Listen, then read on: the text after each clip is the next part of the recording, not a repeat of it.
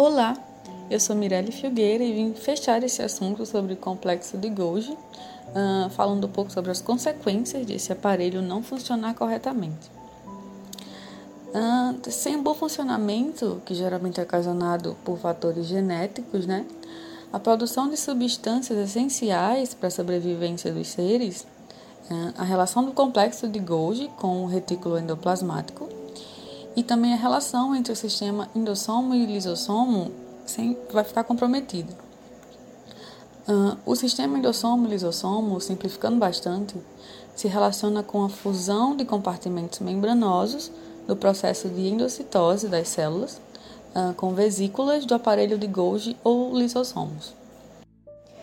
Essa problemática, né, o mau funcionamento do aparelho de Golgi, pode desencadear doenças como a chamada doença de Wilson, que é uma deficiência na degradação de cobre no organismo. Essa deficiência faz ele se acumular, faz o cobre se acumular, o que pode causar, como um exemplo, a hepatite.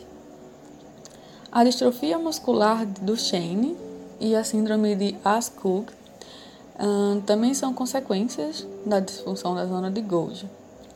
A primeira distrofia muscular, de Duchenne, tende a ser mais expressada por meninos e ocorre devido à não formação eh, de uma proteína chamada distrofina.